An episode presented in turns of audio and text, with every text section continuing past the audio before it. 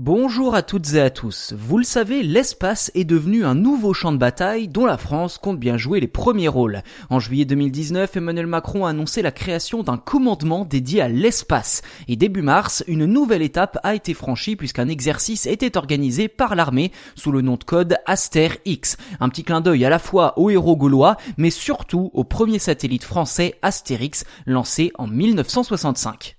Une soixantaine de militaires étaient réunis à Toulouse pour tester les capacités de riposte de l'armée dans le premier exercice militaire spatial en France et en Europe. Le scénario mettait en scène plusieurs menaces, allant de la rentrée dans l'atmosphère de débris jusqu'à la détection de satellites espions. Un scénario somme toute virtuel puisqu'il n'était pas question de dévier la trajectoire d'un satellite existant ou de tirer sur un quelconque objet trop menaçant.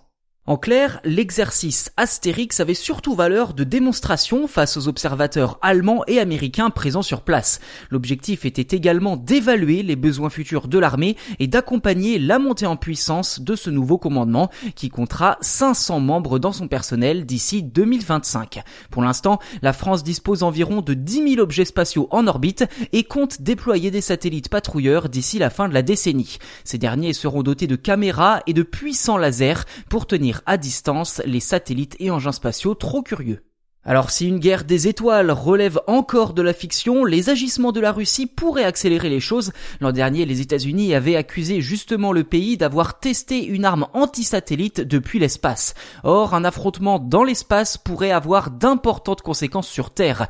Aujourd'hui, ce sont les satellites qui permettent aux soldats de se déplacer sur Terre, même chose pour le guidage des missiles ou des communications.